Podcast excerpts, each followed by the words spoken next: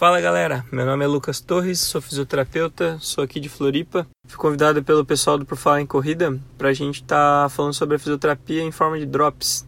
E cada episódio a gente vai abordar algum, algum tema, alguma lesão, alguma disfunção, alguma dor que normalmente os corredores apresentam. Vamos falar sobre causa, sintoma, possível tratamento, o que melhora, o que pode piorar e as grandes possibilidades e variáveis do que a gente for trabalhar em cima ali. Fique à vontade para enviar o feedback, contribuição, críticas, sugestões, colegas de profissão que quiser mandar alguma, algum toque, algum complemento, vamos estar sempre à disposição para estar citando aí e fazendo as colocações. Então, nesse primeiro pedido do Enio aí, hoje nós vamos falar sobre canelite, a síndrome do estresse medial tibial, que todo corredor que se preze já pelo menos deve ter sentido uma dorzinha na canela aí, né? Então, pessoal, quando a gente pensa em dor anterior na canela, nós temos uma série de variáveis que podem estar relacionadas a, a essa situação.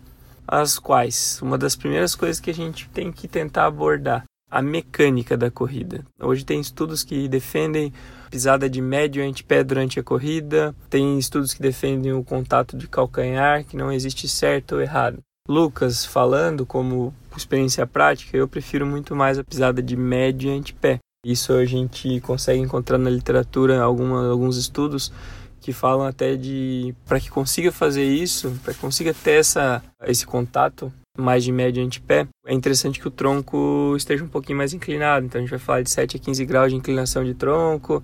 Depois a gente tem que analisar, se possível, né, quando se tem um Garmin, quando se tem alguma algum marcador interessante para a gente analisar a cadência, ver a oscilação vertical, Existem hoje testes que conseguem observar quais as disfunções que estão acontecendo durante a corrida. Então, a cinemática da corrida é algo muito importante para que a gente consiga ter uma noção do que está acontecendo com o indivíduo que tem a dor na canela. É muito característico o cara que entra no calcanhar. Eu vou falar da minha prática clínica um pouco.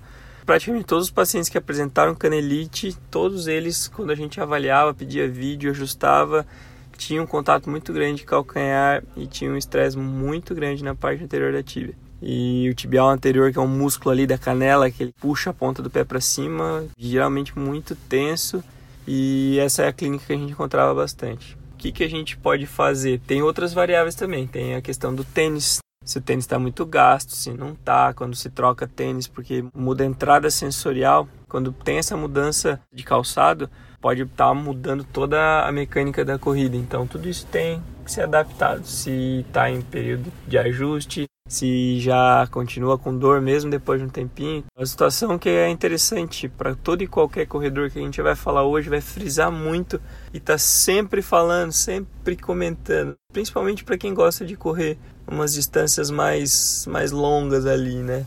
Ter sempre um coach, buscar sempre um educador físico especializado na corrida, ter um acompanhamento também, se possível, no fisioterapeuta com uma certa frequência, com liberação manual, com análise mecânica de tempo da pronação. Pô, o que, que é isso? Será que dos músculos do pé estão trabalhando em específico numa mecânica legal? Quando se tem acesso a, a exames que podem facilitar e fazer uma análise da artrocinemática, melhor ainda. Quando não tem, a gente que é fisioterapeuta, a gente se vira, né? Quando a gente estuda um pouquinho, lê um pouquinho, a gente consegue fazer testes não tão fidedignos, né, quanto uma análise de marcha, mas a gente consegue ter uma noção do que está acontecendo durante a corrida, o que tem de déficit e o que pode ser melhorado. Então a, a canelite é interessante sempre ter um cuidado legal com ela, porque quando ela vai cronificando, ela fica bem chata de tratar tem pacientes já que já evoluíram para fratura por estresse, numa canelite mais crônica, mais chata, que persistiu e o paciente acabou não cuidando, foi empurrando com a barriga e tudo mais. Quando foi ver, tinha fraturado a tíbia.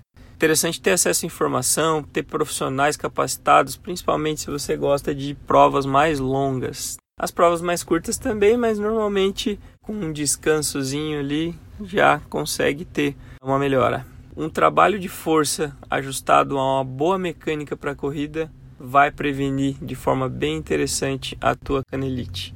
Tratamento: terapia manual, mudança de gesto, muitas vezes, se possível, mudança de tênis quando tem uma relação direta. Mudança de tênis que eu digo não é de modelo, se o tênis está muito gasto, se já passou da quilometragem que normalmente ele suporta, que ele tolera, então tá na hora de mudar, comprar um novinho aí e reduzir o impacto e a carga. Lembrando sempre, para prevenir, tem uma série de fatores que a gente pode estar tá fazendo colocação também, que é a questão que a gente sempre, que a gente já comentou algumas vezes ali no podcast também, que é volume e versus intensidade. Então, assim, observar se eu estou correndo muitas vezes por semana, se eu não estou fortalecendo na medida, se eu estou com musculatura para suportar a distância que eu quero, a intensidade que eu estou me propondo a fazer, se a corrida em si está saudável. A gente sempre frisa bastante que o problema do esporte não é o esporte, o problema do esporte é às vezes como ele é praticado. Então, quando a gente consegue encaixar o bom senso junto com boas orientações,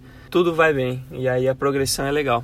Então é isso, galera. Espero ter contribuído. Meu nome é Lucas Torres, sou aqui de Floripa. Quem precisar de contato, qualquer dúvida, tem o meu Instagram que é o Lucas Torres Físio. Temos o Instagram da clínica também que é o Muvon Integrada. Estamos à disposição aí sempre que precisar. Valeu, um grande abraço até a próxima.